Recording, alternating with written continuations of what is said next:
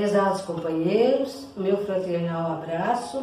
Mais uma vez, aqui estamos buscando maravilhoso texto de André Luiz para as nossas reflexões. Está no livro Aulas da Vida, Psicografia de Francisco Cândido Xavier e Espíritos Diversos.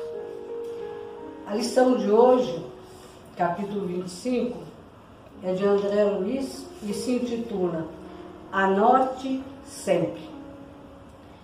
A pretexto de subir ao céu, não abandone a terra. Por desejar você o melhor, não negue socorro ao companheiro que ainda se encontra em pior posição. Buscando a luz, não amaldiçoe a sombra. Consolidando o progresso do espírito, não desampare o seu corpo. A estrada que Jesus trilhou para a glória da ressurreição começava na poeira de Jerusalém. E o lírio que floresce no lodo é uma estrela de Deus que, brilhando no charco, jamais se contamina. André Luiz, quando nós lemos as suas mensagens, parece mesmo um poeta em forma de prosa. São frases lindas e que nos levam a profundas reflexões. Nós vamos destacar uma para o nosso comentário e, é claro, aqueles que gostaram desta mensagem poderão procurar o livro Aulas da Vida, que é o capítulo 25. Buscando a luz, não amaldiçoe a sombra. O que é a sombra, a treva, a escuridão? É a ausência da luz.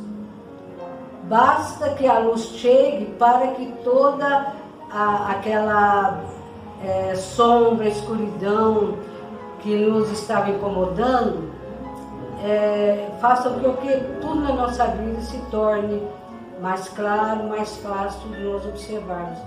Eu gostaria que os companheiros levassem mais para o sentido mesmo espiritual.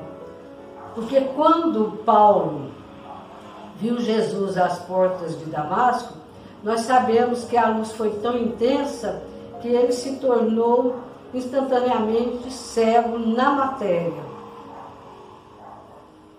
Mas sabemos também que naquele momento em que ele ficou cego fisicamente e momentos depois foi socorrido por Ananias, justamente na hora em que a cegueira física é, lhe trouxe bastante é, apreensão, foi quando seu espírito começou a sentir a luz maravilhosa de Jesus Cristo. Olha o sublime mestre.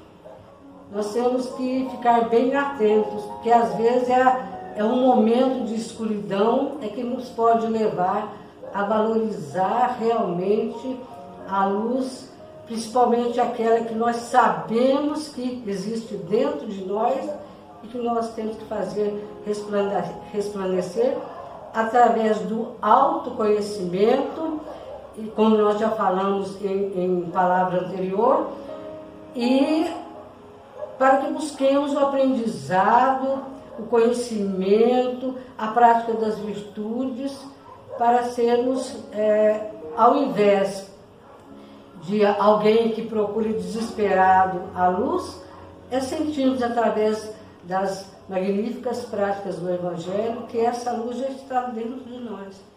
Nós temos é que fazer com que ela resplandeça. Mas para isso é necessário que empecilhos que fazem com que essa luz não resplandeça né, em todo o seu esplendor, é que nós devemos trabalhar. E eu, eu acho muito interessante é, é, um pensamento de um oriental, que no momento não me lembro o nome dele, mas ele diz que quando nós é, desejamos a luz, nós não vamos fugir da escuridão, basta que nós deixemos que essa luz entre em nós. Eu achei magnífica essa colocação, porque a presença de Deus se faz em todo o universo. Então, abramos o nosso coração e a mente para Deus e sentiremos a sua luz mover.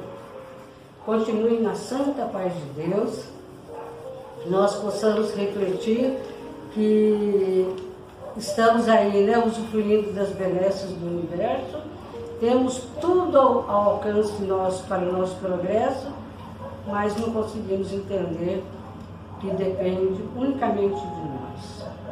Confiemos sempre em Deus, esforçando pela nossa melhoria espiritual.